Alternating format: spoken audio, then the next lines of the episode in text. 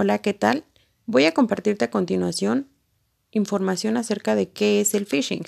Es una palabra que puede traducirse como pescar y se refiere a un fraude mediante el cual eh, el estafador suplanta la identidad de una institución financiera y se comunica contigo por medio de correo electrónico, mensajes de texto o incluso mediante llamadas, durante las cuales eh, te solicita información personal y de tu cuenta a fin de ofrecerte alguna actualización de datos o un seguro para tu cuenta.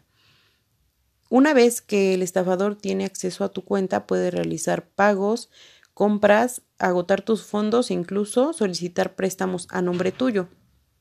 Entonces, para evitar ser víctima de estos fraudes, eh, se recomienda instalar un antivirus en tus dispositivos, nunca hacer clic sobre vínculos sospechosos que te envíen por correo.